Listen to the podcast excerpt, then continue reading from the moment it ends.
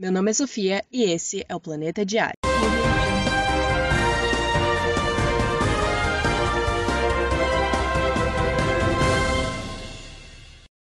Hoje foi ao ar Jornada ao Mistério, o penúltimo episódio de Loki com 49 minutos de duração. E apesar da série já estar chegando ao fim, ainda tem muita coisa que a gente pode esperar dela. Então hoje, aqui no Planeta Diário, eu vou contar para vocês todos os easter eggs e referências que Loki trouxe nesse quinto episódio e as teorias para o último episódio da série e também para o futuro do CM.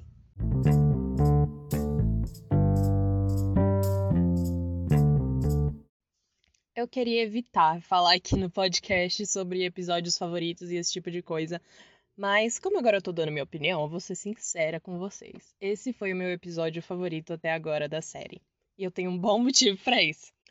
Faz um bom tempo já que eu acompanho a história do Loki um pouco mais a fundo, lendo tanto os quadrinhos, né, dele, tanto a mitologia nórdica. Os quadrinhos do Loki e o Loki em si me fizeram interessar pela mitologia nórdica e eu fiquei completamente apaixonada, gostei muito das histórias da mitologia nórdica. Os mitos nórdicos são tão complexos e tão divertidos de ler quanto os mitos gregos. Então, se você gosta de mitologia, eu recomendo muito.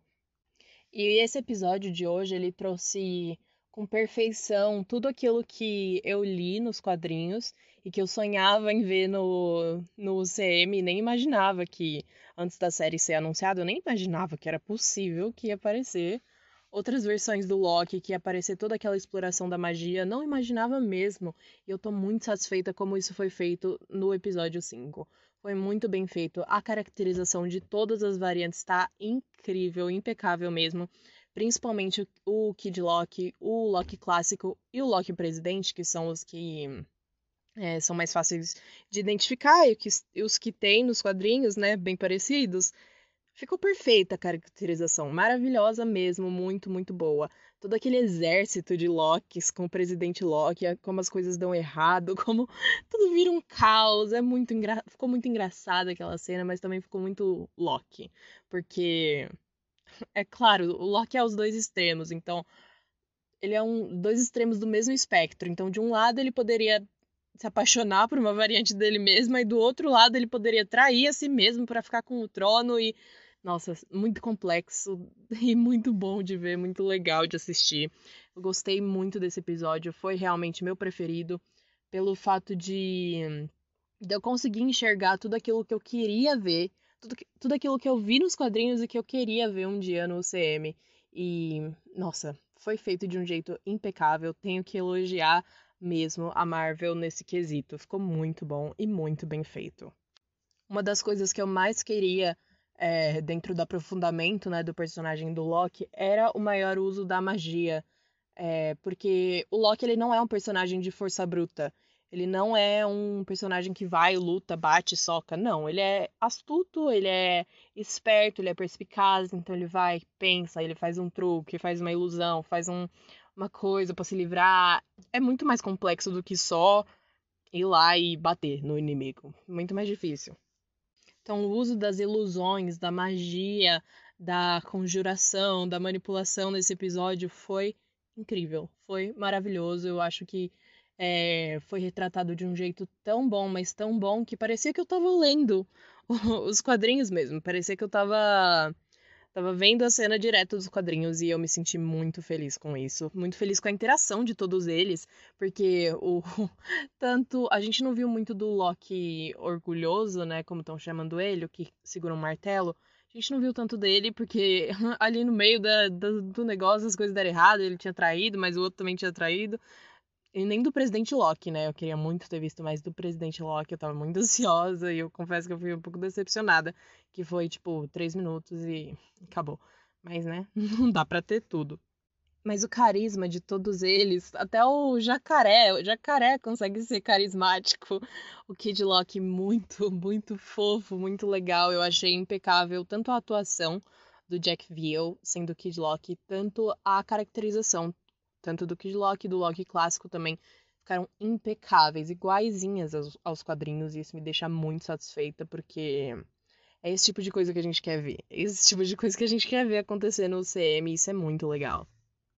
Todos os episódios foram bons. Eu realmente não tenho nada para reclamar de nenhum dos episódios, mas vendo esse episódio, vendo as interações entre as variantes e vendo também a evolução do personagem do Loki principal que a gente tá acompanhando, foi incrível. Dá para perceber que tudo valeu a pena e a série nem acabou ainda. Ainda tem mais uns 50 minutos de um próximo episódio aí, então a série nem acabou, mas já dá para ver como a evolução do personagem do Loki foi bem feita e muito boa. Eu tô muito satisfeita com isso, muito, muito, muito mesmo, porque era o que eu queria desde desde que eu comecei a gostar do Loki, eu queria que ele fosse retratado de outra maneira, e agora ele tá sendo e eu tô muito feliz com isso, muito mesmo. Agora vamos pro episódio em si. De novo, foi um episódio super dinâmico, super cheio de ação, que nem o 4 foi também, e era isso que eu tava esperando depois do episódio 3, que foi uma pausa para respirar. Então agora a gente tá indo com tudo mesmo, e eu tô gostando muito disso. Espero que o 6 continue nessa mesma pegada, que a gente fica sem respirar o episódio inteiro, e eu gosto muito dessa sensação, eu gosto muito de sentir na pele tudo que a série quer que a gente sinta. E eu acho que esses dois últimos episódios, eles queriam que a gente sentisse um tipo de sensação e conseguiram entregar. Bom, sem mais delongas, vamos lá. Esse episódio ele se passa em dois locais diferentes ao mesmo tempo, na AVT e no vazio. O vazio é lá onde os Locks estão, né, com tudo aquilo que a AVT jogou e que a gente acertou a teoria de que aquele lugar não era uma realidade alternativa onde os Vingadores perderam e enfim, não. Era na verdade só um universo assim de descarte onde a AVT jogava tudo que era podado e que não podia ser destruído por algum motivo. A Ravana até explica que é impossível de destruir toda aquela matéria. Então, tudo era jogado ali. Mas eu vou começar falando sobre o que está acontecendo lá dentro da AVT o caos ainda não está completamente instaurado na AVT, porque não são muitas as pessoas que sabem que os Guardiões do Tempo não existem. Se alguém tivesse chegado lá e gritado que os Guardiões do Tempo não existem, que todo mundo era variante, aí talvez o caos seria instaurado sim e todo mundo ia se rebelar. Mas a série tá indo com cuidado, passinho por passinho, e isso é bem inteligente, porque se entregasse tudo de uma vez, talvez ficasse bagunçado pra explicar mesmo as coisas. Tem muita gente lá ainda e todos eles estão todos eles basicamente, né, menos a caçadora B15 e o Mobius que volta para VT no final do episódio, sabem que não sabem na verdade que os Guardiões do Tempo não existem. Então, as pessoas ali ainda continuam acreditando que foram criadas pelos Guardiões e que tá tudo certo. Mas não é bem assim, não é mesmo? Não está tudo certo. O episódio já começa com um clima bem tenso na AVT, com a Sylvie batendo na Ravona para ela falar alguma coisa e, enfim, elas ficam nessa brigando por um tempo. A Ravona insiste que ela não sabe quem tá por trás de tudo isso. E eu acredito mesmo que ela não saiba. E também acredito que ela não fazia ideia de quem eram os Guardiões do Tempo. No último episódio aqui do podcast, eu falei que eu achei que ela sabia que os Guardiões do Tempo eram androides e que não tinha ninguém ali.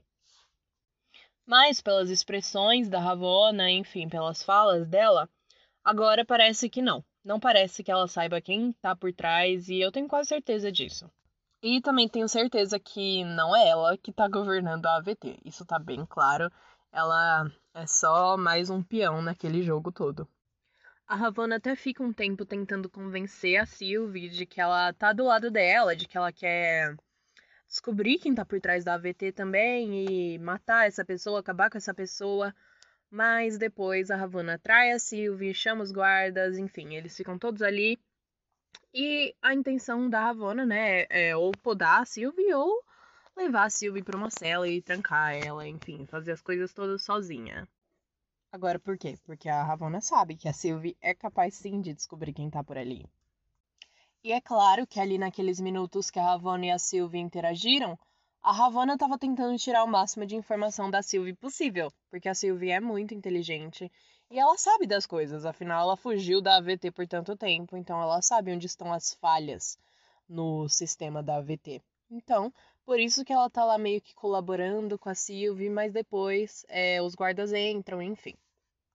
Além da Ravonna, outra personagem que apareceu bastante nesse episódio foi a senhorita Minutos. Ela apareceu e em todas as vezes que ela aparecia, ela estava mexendo em arquivos, procurando arquivos que teoricamente são confidenciais, que ninguém poderia acessar, mas ela de certa forma pode. Eu tenho uma teoria relacionada à senhorita Minutos, mas eu só vou falar ela no final aqui do episódio. Mas seguindo com a Ravona, dá pra ver nesse episódio como que ela tá numa tentativa desesperada de descobrir quem tá por trás da AVT, mas não porque ela quer derrubar a AVT, não porque ela quer acabar com tudo aquilo, mas sim porque ela quer ficar do lado dessa pessoa, ela quer ajudar essa pessoa. E isso é uma das coisas que traz mais indícios que talvez essa pessoa seja o Kang, o Conquistador. Será? Hum, não sabemos. Vou falar disso também lá no final do episódio. Mas a Ravonna, ela tá nessa busca incessante e apesar dela querer continuar dentro da AVT, isso é uma medida meio arriscada, né, para ela descobrir como que as coisas foram feitas, quem tá por trás de tudo aquilo, porque tanto a Sylvie quanto o Loki, eles são muito habilidosos e a Ravonna sabe disso, principalmente sobre a Sylvie. A Ravonna sabe o quanto a Sylvie é esperta, o quanto ela é habilidosa, então por que, que ela não aproveitou a chance? Por que, que ela não aproveitou que a Sylvie tava meio que acreditando nela pra aproveitar, ir junto, ir lá pro vazio e tentar arranjar um jeito? Bom, talvez porque ela achasse que ficar no vazio é uma sentença de morte. Mas ela não conhece a capacidade de um Loki, né? Ou, no caso, dois. Ou mais. Só que a Ravonna, coitada, agora ela tá cheia de problema, porque a Sylvie e o Loki, eles já estão lá. No final do episódio a gente viu que eles já estão lá, só falta eles entrarem lá no negocinho e eles chegam em quem criou a AVT. Mas o outro problema da Ravonna é que o Mobius tá indo pra AVT e o Mobius pode colocar tudo abaixo e eu tenho certeza que ele vai. Só que eu tenho certeza que ele vai fazer isso do jeito mais inteligente possível. Ele não vai chegar lá e, enfim, só falar que tudo é uma farsa e que tá tudo errado. Não. Ele vai aparecer lá e primeiro que os guardas que, enfim, viram a Ravana podando ele, vão ficar meio tipo, hã? Como assim? A gente te matou e você tá aqui? Assombração?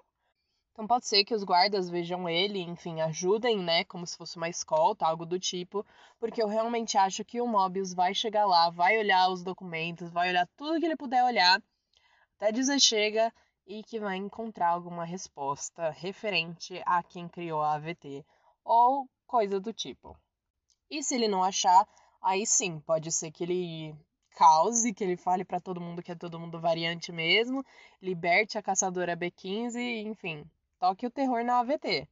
Mas eu tenho certeza que a chegada do Mobius na AVT e tudo que ele for fazer lá, causar com todo mundo, ou enfim, indo ler os documentos, sei lá, seja lá o que ele for fazer, tenho certeza que vai ser muito divertido, principalmente porque com certeza alguém que sabe que ele foi podado vai aparecer lá de algum jeito. Enfim, com certeza alguma coisa desse tipo vai acontecer.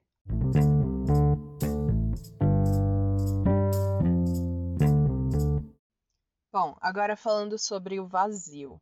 Primeiro, o que a gente descobre, né, quando o vazio começa a ser apresentado nesse episódio, com os Locks lá andando, é que aquele é mesmo um lugar, como eu já falei, é um lugar onde a AVT despeja todo o lixo, tudo que não é interessante, tudo que de todas as realidades que são podadas, né?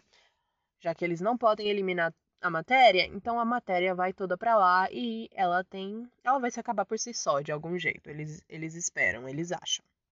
E guardando todo esse vazio, existe o Alioth, o Alioth é uma tempestade viva que consome matéria e energia. Então, ele é meio que responsável de fazer a limpeza de tudo que fica ali naquele enorme lixão. Ele é responsável por limpar aquilo tudo, já que ele vai comendo as coisas, enfim. E também é responsável por não deixar ninguém sair dali. Então a gente pode entender o Alioth como o Cérbero, sabe? O cão, o guardião do inferno. Então, o Alioth é tipo isso. Ele não vai deixar ninguém sair dali e se você tentar sair, ele vai te devorar. não tem escapatória. Nesse episódio, a gente também fica sabendo um pouco mais das histórias de origem dos nossos novos Locks, né? Das novas variantes que foram apresentadas na cena pós-créditos do episódio 4. A gente fica sabendo que o Kid Loki ele foi capturado pela AVT porque ele matou o Thor o que é muito novo, porque o Kid Loki nunca fez nada parecido nos quadrinhos, até porque ele é uma versão do Loki, ele é uma das melhores versões do Loki, assim, é relacionado a heroísmo, entre aspas, ele é um do mais, dos mais heróicos. Então ele nunca mataria o Thor. Mas eu não tô reclamando dessa, dessa nova versão, dessa nova história. Eu gostei muito, para ser sincera, que eles colocaram uma coisa tão atrevida, uma coisa tão legal assim. Porque, como o próprio Loki clássico diz, o Kid Loki é o rei ali. Ele, aquele é o reino dele. Eu achei isso muito legal, porque ao invés de colocar o Loki clássico como rei, o que é o que acontece nos quadrinhos, ele é rei, não, colocar o Kid Loki, que nunca foi rei. Mas maravilhosa essa ideia, muito boa mesmo. A ironia de todos aqueles Locks tão poderosos servindo a uma criança que ao mesmo tempo é eles. Então eles estão servindo a si mesmo, mas a si mesmo numa versão infantil. Então, por isso que o nosso Loki olha pro, pro, pro Loki clássico e fala: Você deixa uma criança te dar ordens? E ele responde: Isso é o reino dele. Muito bom, gostei muito disso, gostei muito dessa história nova, desse background novo pro Kid Loki. Quero ver se isso vai ser aproveitado no futuro do CM, né? Será? Eu espero que sim, porque o terreno para os Jovens Vingadores está preparadíssimo. Então, se eles não utilizarem o Kid Loki, eu vou ficar muito triste, muito chateada mesmo. Sobre o Loki clássico, a gente descobre que ele foi o Loki que sobreviveu ao Thanos. E ele basicamente esfrega na cara do nosso Loki que tentar matar o Thanos com uma faquinha de manteiga não ia adiantar em nada. Não ia adiantar nada ele tentar esfaquear o Thanos, porque ele tinha, ali naquele momento, né, em Guerra Infinita, ele tinha duas joias do infinito já com ele. Então tentar esfaquear o Thanos não ia dar em nada. Mas o que o Loki clássico fez foi muito mais inteligente. Ele, ele criou uma ilusão de si mesmo, conseguiu forjar a própria morte, fugir e viver por anos e anos em um planeta sem que ninguém soubesse. Só que quando ele se sentiu sozinho e queria reencontrar o Thor, aí a AVT apareceu e tirou o coitado de lá. Sobre o Loki orgulhoso, o que carrega o martelo, a gente não ficou sabendo muito sobre ele, porque ele diz que derrotou o Capitão América e o Homem de Ferro, pegou todas as seis joias do infinito, mas depois a gente fica sabendo que é mentira. Sobre o jacaré, que pra mim, maravilhoso esse jacaré, gente. É, a gente fica sabendo, assim, não sei se é realmente verdade, né? Mas quando eles estão lá brigando, o Loki orgulhoso fala que o, o Loki jacaré comeu o gato errado do vizinho. E aí, esse foi o evento Nexus dele. Pra mim, não podia ter melhor alívio cômico do que esse Loki jacaré, gente. Maravilhoso, muito bom, muito perfeito, muito bem pensado. Depois de todas essas apresentações, o nosso Loki decide que ele vai cumprir o plano dele, ele quer matar o Alioth, os outros até dão risada dele, enfim. Ele quer, né, de um jeito ou de outro, sair dali, encontrar a Sylvie e acabar com a AVT, ajudar ela a acabar com a AVT. Todos os outros Locks dão risada e o nosso vai lá, sobe pelo, pela escadinha que dá pro alçapão de onde eles estão. E aí a gente encontra o presidente Loki que apesar da aparição dele ter sido maravilhosa, eu queria muito que tivesse durado mais tempo. Eu queria muito que ele tivesse a mesma participação que as outras quatro variantes, né? O, tudo bem, o Loki orgulhoso, ele não apareceu, apareceu por tanto tempo, mas é, já, já deu um gostinho, já foi um negócio a mais, foi bem legal, bem bem feito também. Então eu queria que o presidente Loki tivesse aparecido um pouco mais. Mas mais uma vez, caracterização impecável, maravilhosa. E além disso, ele não estava sozinho. Não era só o presidente Loki. Era o presidente Loki e um exército de Lokis. Todos aqueles caras que estavam com ele eram Lokis também. Isso foi muito legal. E se a gente prestar atenção, dá pra ver que eles estão todos com chifres diferentes, né? Tem um que os chifres parecem uns canos. Aí os outros chifres são o próprio cabelo. Tem outro que os chifres são até parecidos com com o do presidente Locke, né? Só que não tem o, o elmo na testa de ferro. É só um capacete de ferro com dois chifres assim, que parece até duas bananas, mas não são duas bananas. E aí, enfim, começa toda aquela pancadaria e a gente vê de novo o uso da magia muito bom, que é quando o Loki clássico ele cria uma ilusão de todos eles ali para deixar os outros se batendo e eles vão embora. Kid Loki e o Loki clássico concordam que vão ajudar o Loki a tentar matar o Alioth, mas que eles só vão chegar perto, não vão interferir mais que isso, porque o Alioth é uma sentença de morte, é muito perigoso. Aí, Sylvie encontra o Mobius, meio que ao mesmo tempo que isso está acontecendo. Sylvie encontra o Mobius, entra no carro com ele. Eles também vão em direção ao Alioth. Aí todo mundo se encontra. Mobius fica numa reuniãozinha ali com os Locks por um tempo, enquanto o Loki e a Sylvie estão ali batendo um papo, conversando, né? Ali com o cobertorzinho, bem bonitinhos. E aí tá na hora de pôr o plano em prática. A Sylvie entrega o Tempad da Ravonna pro Mobius, o Mobius volta pra AVT, o Loki clássico e o Kid Loki, e também o Jacaré, né? Eles, eles vão embora dali, deixando o Loki e a Sylvie para lidar com o Alioth. Nesse momento, a Sylvie já tá decididíssima que ela vai encantar o Alioth e não matar o Alioth como o Loki queria fazer. Porque antes, um pouquinho antes, quando ela tinha acabado de chegar lá no vazio, ela conseguiu ter um vislumbre assim quando o Alioth encostou nela. E se a gente pausar, dá pra ver que ela viu um castelo, uma torre alta de um castelo, e dentro desse castelo saiu uma luz dourada bem forte. Enfim, Loki e Sylvie ficam ali sozinhos. Vale lembrar que o Loki ele tá com uma arma que o, o Kid Loki deu para ele, né? Aquela espada que sai fogo. É, eu vou falar um pouquinho dela depois, porque ela é uma referência também, um easter egg bem legal. Loki tenta distrair o Alioth, não dá muito certo. Aí o Loki clássico ele cria uma ilusão enorme, magnífica de Asgard. E o Alioth vai para lá, vai devorar, né? Tentar devorar Asgard, porque como o Loki tinha dito, o Alioth é como qualquer outro animal. Então ele sempre vai atrás do alimento maior. Naquela hora, quando ele disse isso, ele estava com o Kid Loki, com o Loki clássico, com o jacaré. O Alioth foi atrás do navio que apareceu ali na, naquela outra hora, quando estava Sylvie e o Loki, ele obviamente foi atrás daquela Asgard que ele achou que tinha aparecido ali, mas na verdade era só uma ilusão. O Loki clássico fez isso para ganhar tempo para Sylvie e para o Loki poderem, né, encantar ali o Alive. Eles conseguem, essa cena é muito bonita do, do Loki clássico criando toda essa ilusão, fazendo todo esse encantamento. É maravilhosa essa cena, eu achei ela incrível, porque dá para ver como agora no momento que ele estava fazendo tudo aquilo, que ele trouxe de volta Asgard, que com certeza ele escolheu trazer Asgard de volta porque era uma coisa que ele sentia falta, né? Já que ele disse que se sentiu solitário quando.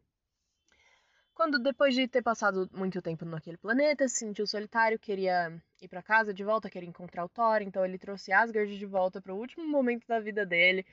Muito, muito especial isso e toda aquela magia, toda aquela magnitude daquela magia. Eu gosto muito disso. Eu gosto muito do uso da magia dos Locks.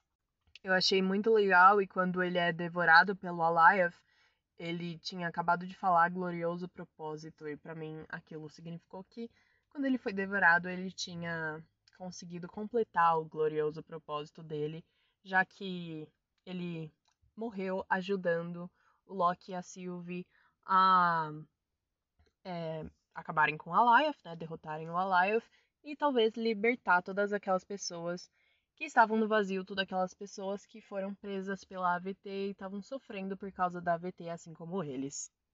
Enfim, bem na última cena do episódio, Loki e Sylvie conseguem encantar o Alioth. Ele se desfaz todo, a, nu a nuvem inteira se desfaz e abre um portal. E dentro desse portal a gente vê um castelo. Que castelo é esse?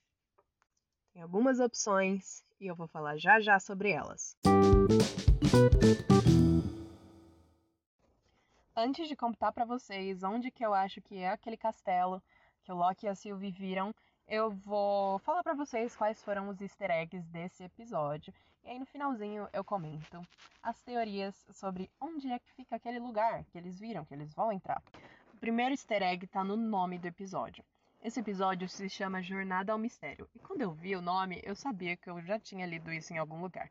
Então eu fui dar uma olhada. Jornada ao Mistério é a primeira série de quadrinhos da Marvel onde o Thor e o Loki apareceram. Eles foram apresentados em Jornada ao Mistério lá em 1950. E uma série de mesmo nome voltou lá em 2010, só que dessa vez ela era protagonizada pelo Kid Loki. Bem legal. Próximo easter egg é o próprio Alioth. O Alioth, ele existe nos quadrinhos da Marvel, e uma curiosidade sobre ele é que o Alioth também tem a ver com o Kang, o Conquistador. Eu tô falando muito sobre o Kang em todos os episódios aqui do Planeta Diário até agora, porque a cada episódio, a cada segundo dos episódios de Loki tem mais coisa que pode fortificar a teoria de que o Kang tá mesmo por trás de tudo. O Alioth, nos quadrinhos, ele é arqui-inimigo do Kang. Ele é tipo o rival mesmo do Kang, o Conquistador. E por, por ele ter um império até maior do que o império do próprio Kang. E o Alioth ele é descrito como a primeira criatura que pode viver além do tempo e do espaço. E como eu já disse, ele ficou bem parecido o, no UCM e também nos quadrinhos. Ficou quase idêntico. O Alioth é mesmo uma nuvem que se alimenta de energia, de matéria e de tudo que tiver pela frente. Próximo easter egg tá na Torre dos Vingadores. Ela aparece ali bem grandona, assim, no canto direito da tela, quando a câmera vai entrando assim pelo vazio. E é mesmo a Torre dos Vingadores como a gente conhece, só que tem um detalhe bem importante que é bem sutil. Só que o único problema é que tem outra coisa escrito na torre. E isso que está escrito é Q-E-N-G. Kang. O que, que é Kang, vocês me perguntam. A pronúncia é exatamente igual ao nome do Kang, o Conquistador, eu sei. E também tem tudo a ver com ele. Kang é uma empresa para a qual o Tony Stark ele vende a Torre dos Vingadores em uma história da Marvel, dos quadrinhos, né? Ele vende a Torre dos Vingadores e vira uma torre da Kang Enterprises. E no futuro, no final dessa história, a gente descobre que quem era o dono da Kang Enterprises era ninguém mais, ninguém menos que o Kang, o Conquistador. o nome da empresa e o nome dele são bem parecidos. A grafia é diferente, é escrito de forma diferente, mas a pronúncia é exatamente a mesma. Então, estão vendo? Cada vez mais coisas vão se juntando, vão se moldando pra gente achar que é o Kang que vem por aí. Será? Será que é ele mesmo? Próxima referência. Ali no vazio tem várias coisas que foram jogadas fora, né? Que a AVT não queria. E uma delas, que a AVT não queria na linha do tempo sagrada, né? E uma delas é o porta-aviões da SHIELD. Ele aparece ali bem rápido, assim, bem ao fundo, bem rápido, muito rápido mesmo, mas aparece o porta-aviões da SHIELD. Outra coisa que aparece também é uma versão enorme, uma, uma versão gigantesca da, do capacete do Jaqueta Amarela, como se tivesse sido decapitado. Vocês lembram quem é o Jaqueta Amarela? É o vilão de Homem-Formiga e a Vespa. E essa relação com o reino quântico, com o Homem-Formiga, nos faz lembrar de quem? Do Homem-Formiga, claro. E vai ter um terceiro filme do Homem-Formiga, que a gente já sabe que quem vai ser o vilão? Ele, Kang o Conquistador. Eu sei que isso tá soando muito como Mephisto em WandaVision, mas as coisas aqui, as coisas em Loki, elas estão realmente fazendo a gente achar que seja o Kang e eu tô achando que é de propósito. Mais uma coisa que foi podada, essa não tem a ver com Kang, pelo menos eu acho que não. É a nave do Ronan, de Guardiões da Galáxia. O Ronan é o vilão de Guardiões da Galáxia 1, primeiro. E tem uma nave dele ali, casualmente, do lado do, dos Locks, enquanto eles estão olhando assim pro horizonte em uma cena, a nave do Ronan aparece assim no canto. Eu sei que eu falando aqui em áudio não dá para visualizar muito, não dá para lembrar do que aconteceu, né, no episódio. Então, eu vou fazer um post lá no Instagram do Planeta Diário, arroba podcast Planeta Diário, mostrando todas essas referências e comparando também as que tem a ver com os quadrinhos e tudo bonitinho. É só você ir lá conferir logo depois que esse episódio sair. Uma coisa engraçada que aparece lá também é o Thanoscóptero que, que é o Thanoscóptero. Enfim, nos quadrinhos, quando o Thanos estava em busca das, das joias do infinito, né? Durante a saga do infinito, ele precisava de um meio de transporte. O Titã Louco precisava de um meio de transporte e ele escolheu um helicóptero amarelo escrito Thanos. E esse helicóptero aparece lá no vazio. Esse helicóptero foi podado. Pelo visto, não era para ter sido daquele jeito. Thanos tentou pegar um helicóptero, mas aí a VT falou: não, assim não. E podou ele, enfim. Ficou lá. Outro easter egg é o Thor Sapo. Isso mesmo, Thor Sapo. Quando os Loki estão lá prestes a entrar no covilzinho deles, entrando lá no alçapão, a, a câmera baixa e a gente vê um, um lugar cheio de entulho assim. Tem até o Mjolnir jogado assim no chão. Embaixo tem um potinho, bem embaixo do Mjolnir tem um potinho e dentro dele tem um sapo vestido de Thor. Essa foi uma referência clara a Thor 365 que foi quando o Loki transformou o Thor em um sapo porque ele achou divertido. Ele achou conveniente, transformou o Thor em um sapo. E a referência fica ainda mais óbvia, porque na etiqueta do potinho que o Thor sapo tá, tem escrito T365. Então, Thor 365. E uma referência dentro da referência é que essa cena do Thor sapo tentando sair do vidro ficou muito parecida com a cena do Thor preso dentro da, da cela que era para ser pro Hulk lá em Vingadores, no primeiro filme dos Vingadores. Ficou muito parecido.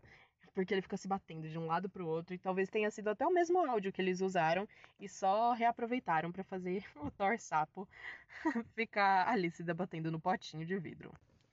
Outra referência é quando o presidente Loki o exército de Loki, de Lokis, eles entram lá no covil dos outros Lokis e o Loki clássico fala pro nosso Loki. Quantas vezes eu falei Loki nessa última frase? Minha nossa. Enfim, ele fala, ele fala: "Nossa, você trouxe os lobos para nossa porta". Aí o presidente Loki fala: "Lobos, eu prefiro cobras". Talvez não tenha sido uma referência, talvez só tenha sido uma coincidência, porque a gente sabe que o Loki gosta de cobras, mas pode ter sido uma referência à mitologia nórdica, porque na mitologia nórdica o Loki tem três. Ele tem cinco filhos, na verdade, na mitologia nórdica. Muita gente não sabe, mas ele tem cinco filhos. Na verdade. Não, na verdade ele tem seis filhos, são vários, muitos filhos de Loki. Sendo esses três principais: Hel, Fenrir e Jormungandr. Eu não sei se eu falei certo, mas eu acho que é assim que pronuncia. A Hel, ela é quem inspirou a Hela no CM e também nos quadrinhos. Ela é ela é uma deusa, ela é a deusa de Hel, né? Que eu já expliquei no último episódio o que, que Hel é. Mas enfim, é um dos reinos dos mortos na mitologia nórdica.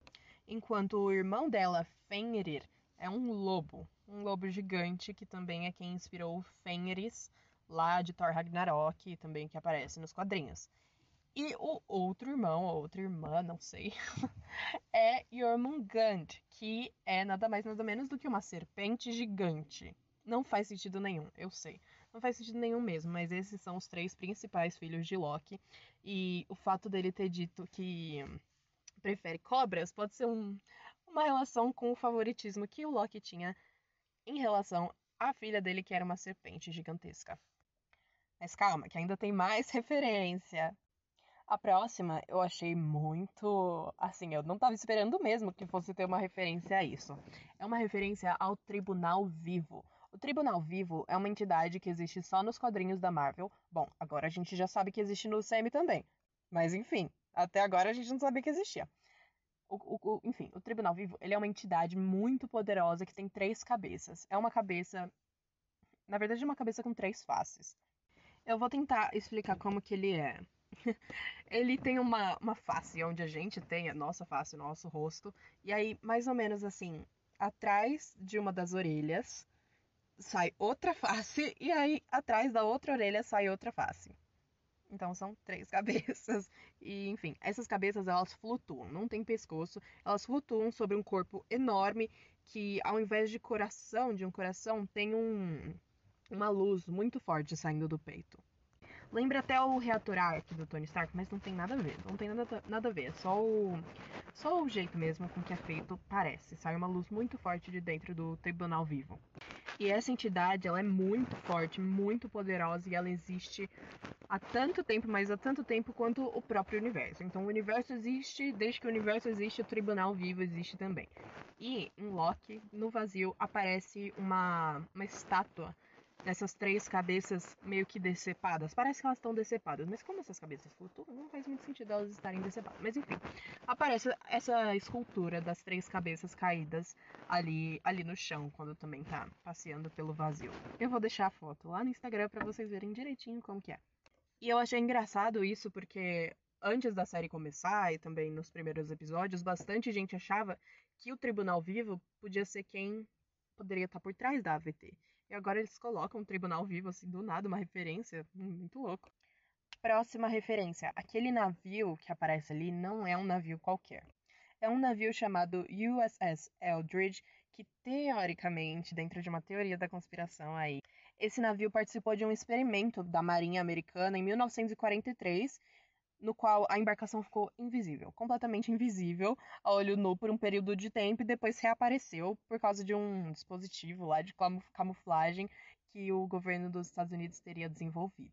É óbvio que a, a Marinha Americana sempre negou e nega até hoje qualquer experimento que tenha sido feito com esse navio.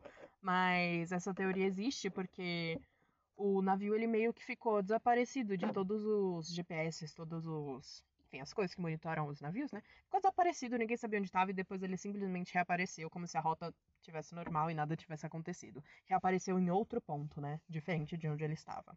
Então tem uma teoria da conspiração acerca disso aí. Mais uma referência também parecida com essa é que quando eles estão lá no covilzinho, todos os locks ali no covilzinho, atrás do lock clássico aparece uma máquina de videogame, sabe? Aquelas de fliperama. Então, e lá em cima dessa máquina, né, na parte de cima dela, tá escrito Polybius. E esse videogame, Polybius, também tem toda uma lenda urbana acerca dele que dizia que ele hipnotizava as pessoas, deixava as pessoas loucas e que era um experimento também do governo dos Estados Unidos que depois de um tempo eles viram que o experimento não deu certo, que estava deixando as pessoas loucas, ou que deu certo, né? Vai que era para deixar as pessoas loucas mesmo. E aí retiraram todas as máquinas desse videogame do mercado. É outra teoria da, da conspiração. E eu achei muito, muito interessante que eles colocaram várias referências a teorias e coisas desse tipo em Loki. É, teve essa do navio, essa do videogame e também lá no, no primeiro, é, no primeiro episódio, a referência ao D.B. Cooper também, falando que o D.B. Cooper foi o Loki, sendo que ninguém sabia quem era. Muito legal essas coisas, assim, meio sinistras da, da história dos Estados Unidos estarem relacionadas ao Loki, né? Na série do Loki. Eu achei muito legal isso.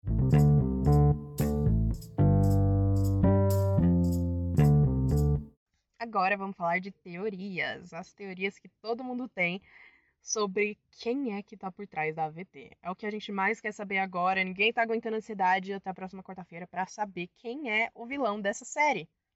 Eu sei que vocês não aguentam mais me ouvir falar dele, mas eu vou falar de novo. Kang o Conquistador. Será que é ele por trás de tudo? Bom, faria muito sentido pensando que Quantum Mania tá vindo aí, que o Kang vai ser um vilão grande no CM, a introdução do vilão agora poderia ser só um aquecimento dessa fase 4 que tá começando com tudo, e que a gente de fato precisa da introdução do novo grande vilão do UCM. E tudo indica que o novo grande vilão do UCM vai sim ser o Kang o Conquistador, certo? Certo, ele já tá confirmado em Quantum Mania. Mas a pergunta é: será que ele vai aparecer antes disso? Será que não? Hum, fica aí a dúvida, né? Mas Loki traz muitos easter eggs, muitas referências ao Kang, muitas mesmo. Até a cidade ali, aquele castelo que aparece quando o Loki e a Sylvie conseguem abrir aquele portal, é muito parecido com Cronópolis, que nos quadrinhos é a cidade do Kang, em que ele é regente, em que ele é monarca daquele lugar ali, ele manda em tudo ali. Então, é muito parecido, mas muito parecido mesmo. Esses eram um dos outros easter eggs, mas eu tô aproveitando para falar aqui agora a série tá preparando muito terreno pra gente achar que é o Kang. E isso me faz pensar que não é o Kang. Mas tudo bem. Faria muito sentido se fosse, porque as coisas estão encaixando muito bonitinhas. Elas estão indo conforme é, a música, tá tudo dançando conforme a música, porque tem muitos indícios de que possa sim ser o Kang. E dessa vez eu não acho que a gente tá tá catando pelo em ovo, que nem foi em WandaVision, que tava todo mundo vendo Mephisto em todo canto e não tinha Mephisto nenhum. Dessa vez tá claro que as referências estão ali. Principalmente nesse episódio, ficou claro que as referências estão ali e elas estão ali para serem vistas. Então, sim, faria sentido se o Loki e a Sylvie entrassem naquele castelo e quem tivesse lá dentro fosse o Kang. Mas eu não acho que isso vai acontecer e eu vou aprofundar isso daqui a pouco, porque essa é a minha teoria pessoal. Eu vou falar para vocês as três principais teorias e depois qual é a teoria que eu tenho na minha cabecinha que eu acho que vai acontecer.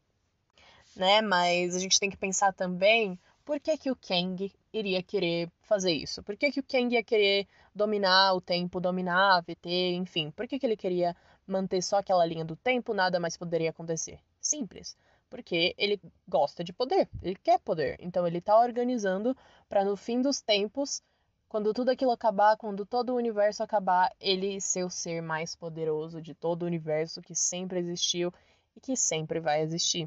Fácil. Ele quer poder só para ele, então ele tá organizando os os acontecimentos do jeito que ele quer. Ele tá brincando de Lego, brincando de The Sims com as pessoas do multiverso. Agora passando para a próxima teoria. E se for outro Loki no comando da AVT? Faria mais sentido do que se fosse o Kang ou lembrando também que o Kang ele tem variantes. O Kang ele tem uma variante que é um faraó, que é ele mesmo, mas é ele viajou para o Egito antigo e virou faraó.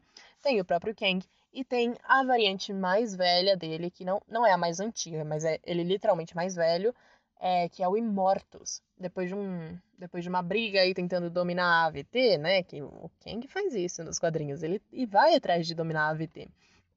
Ele acaba entrando em acordo com os Guardiões do Tempo, que nos quadrinhos existem, e eles concordam em deixar o Kang imortal e ele para de tentar dominar as coisas. E aí ele vira o Immortus. Então, pode ser na, dentro da teoria do Kang, ela prevê que possa ser ou o Kang ou uma das variantes do Kang. Que são várias, assim como as variantes do Loki.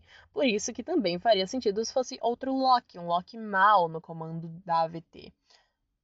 Por que, que ele estaria fazendo tudo aquilo? Também bem fácil de compreender.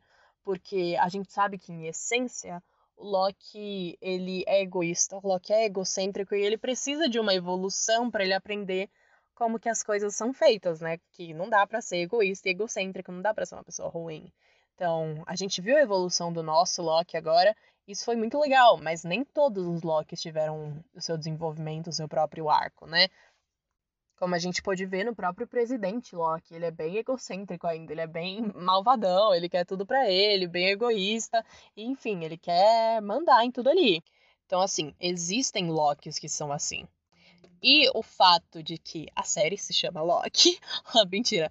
Mas isso também, isso também fortifica a teoria, porque é tudo sobre Loki. E é para ser sobre o Loki. Então, o Loki ser o herói e o Loki ser o vilão seria mais uma vez a, o aproveitamento ao máximo do personagem do Loki. Porque são dois lados da mesma moeda, dois extremos do mesmo espectro. Eles são a mesma coisa, mas eles são completamente diferentes. Porque agora o nosso Loki evoluiu, e se for um Loki mal ali, ele vai lutar contra aquele Loki mal porque ele quer salvar o universo agora. Ele não quer que o universo seja escravo dele, não quer ser o todo-poderoso do universo. Mas, do mesmo jeito, se for outro Loki, a Marvel vai ter um belo de um problema para explicar como que isso foi feito. Como que o Loki conseguiu, seja qualquer versão do Loki que for, esse tamanho de poder para dominar a VT e dominar todo o tempo, que é a força mais poderosa de todo o universo, como a gente está todo multiverso, né, como a gente está vendo nessa série. Então, uma hipótese assim que eu criei na minha cabeça para justificar isso seria: o Loki foi capturado pela AVT e a AVT realmente era uma organização normal, tinha lá os Guardiões do Tempo, tudo certinho. Só que essa versão do Loki foi capturada, conseguiu derrotar de alguma forma os Guardiões do Tempo e tomou o controle da AVT. Só que todas as pessoas que já trabalhavam na AVT não queriam trabalhar para o Loki, porque, enfim, sabiam que não era mais os Guardiões do Tempo que estavam ali, então ele precisava renovar, renovar os ares da AVT, podou todo mundo, matou todo mundo, jogou todo mundo fora que trabalhava lá e começou a sequestrar as variantes para trabalhar na AVT, acreditando em todo o mito dos Guardiões do Tempo, em tudo.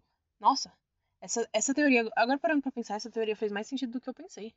Fez bastante sentido. Gostei, gostei dela acabei de pensar nisso, mas fez bastante sentido. Se essa fosse a explicação, ou algo do tipo, faria muito sentido o Loki ter conseguido ter controle de todo o tempo, de todo o multiverso.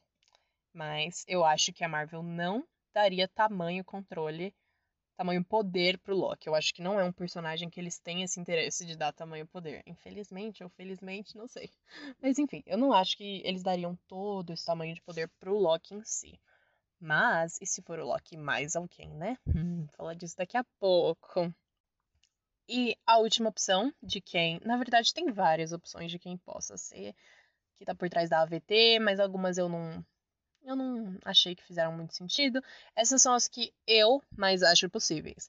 Tem muita gente falando de muitas outras teorias e eu não vou comentar sobre elas porque. Primeiro, porque eu não entendi muitas teorias das pessoas e várias não fazem sentido nenhum. Mas essas são as que eu gostei, que eu pensei e que eu falei, hum, essas fazem sentido, posso colocar.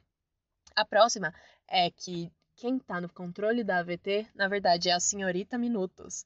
Como assim é a senhorita Minutos? Como a gente ficou sabendo lá no terceiro, não, no segundo episódio, a senhorita Minutos, ela consegue interagir com as pessoas, além da de, do, da propagandinha dela lá, ela consegue interagir com as pessoas e ela é viva. Então, ela pensa por si só? Será?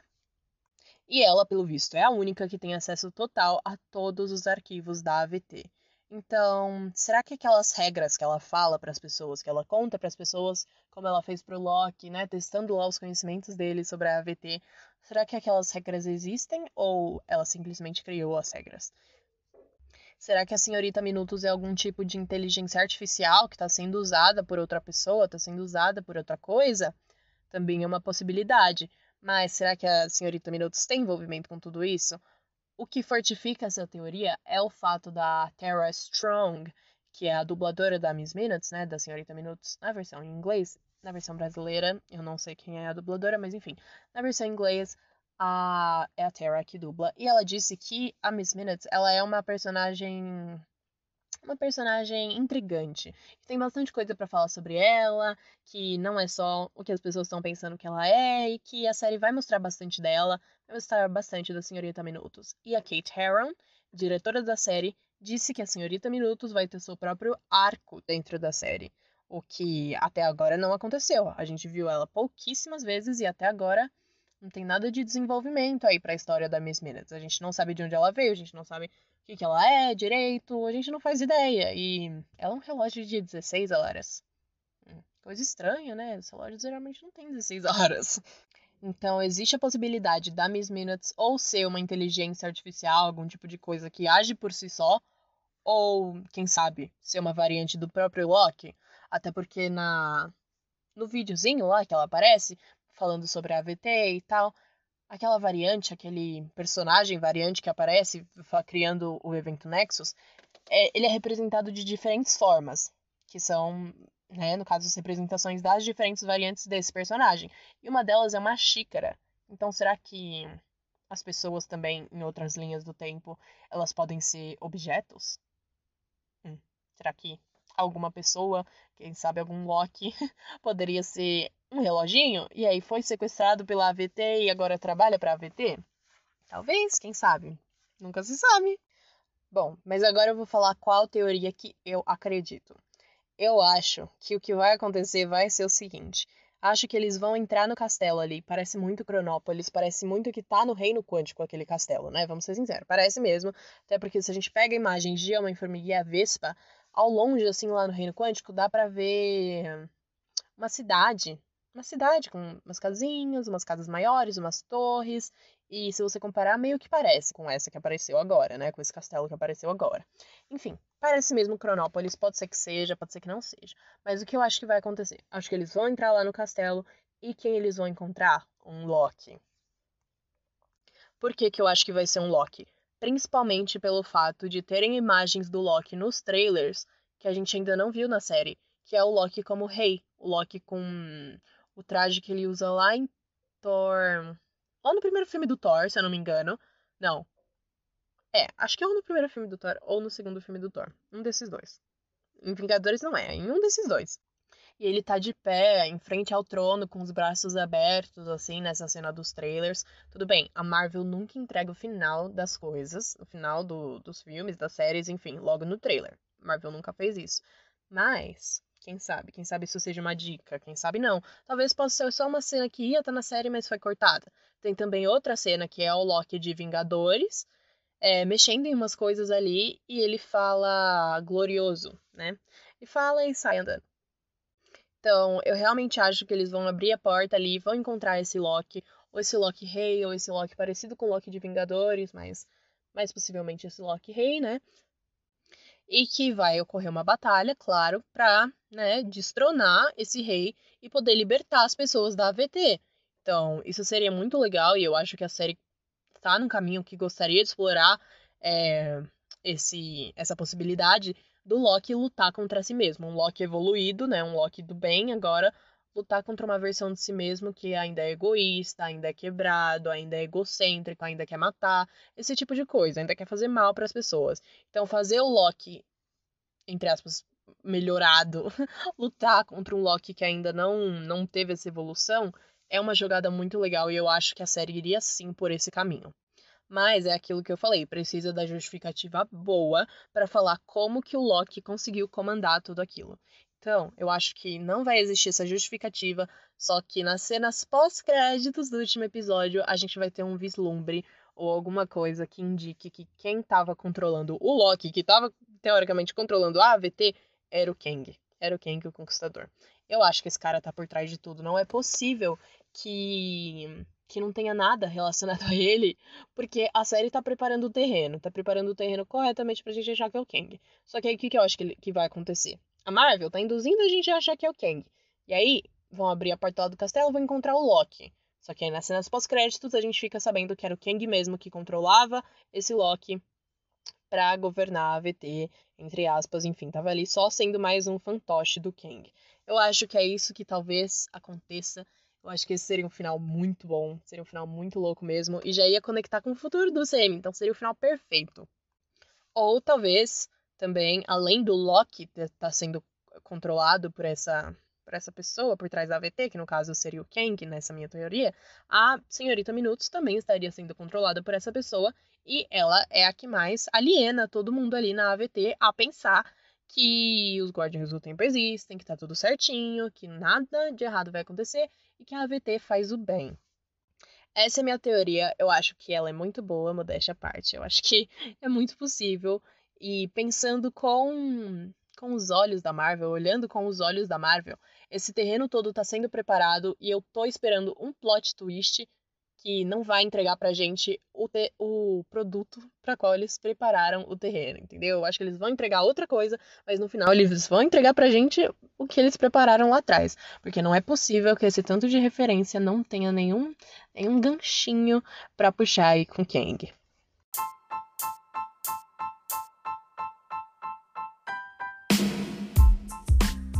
Se você chegou até aqui, muito obrigada por acompanhar o Planeta Diário, muito obrigada por escutar esse episódio. Todo o apoio que vocês me dão só de escutar esses episódios que eu faço com tanto carinho já é maravilhoso para mim, já é muito recompensador. Então, muito obrigada por isso. Não se esqueça de seguir o podcast lá nas redes sociais para você não perder nenhuma novidade. Arroba Podcast Planeta Diário no Instagram. E semana que vem a gente se vê com a análise do último episódio de Loki.